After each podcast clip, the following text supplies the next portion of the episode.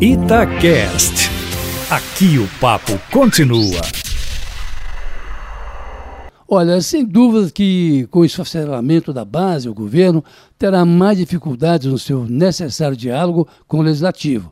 Isso porque vai crescer o protagonismo do deputado Rodrigo Maia e do senador Davi Alcolumbre, presidentes das duas casas do Congresso, que já vinham dando as cartas desde que o governo praticamente deixou nas mãos deles a condução das reformas. Foram eles que garantiram, sobretudo, a reforma da Previdência, tanto que se ufanaram no momento da sua promulgação, agora nessa semana.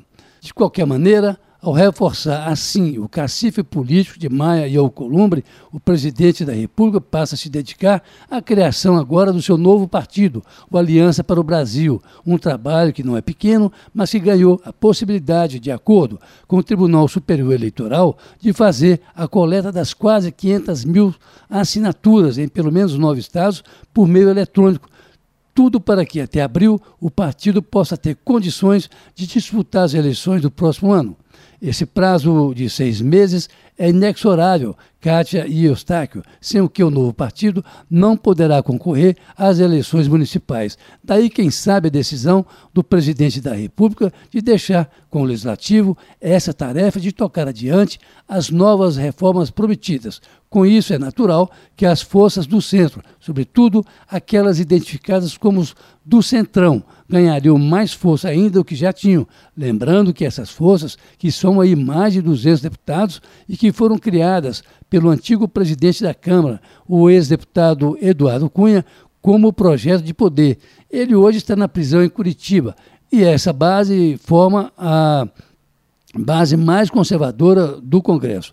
Mas isso não impedirá, pelo contrário, a queda de braço entre o PSL, ou o que vai sobrar dele, com o presidente Bolsonaro. Ontem, Luciano Bivar, que o presidente da sigla, já começou a retaliar a família Bolsonaro com a intervenção nos diretórios do Rio de Janeiro e de São Paulo, para afastar o senador Flávio e o seu irmão Eduardo, o deputado Eduardo Bolsonaro.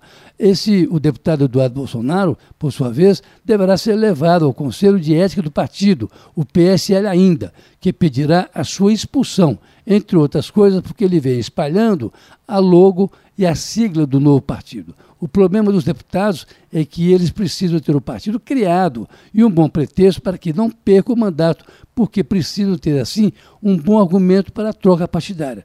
Risco que não corre os prefeitos, os senadores e o presidente da República, já se sabendo que Bolsonaro, por exemplo, deverá ficar aí um bom tempo sem filiação partidária. Ele, aliás, que já mudou de partido oito vezes e caminha agora para sua nona filiação partidária. Carlos Lindenberg, para a Rádio Tatiaia.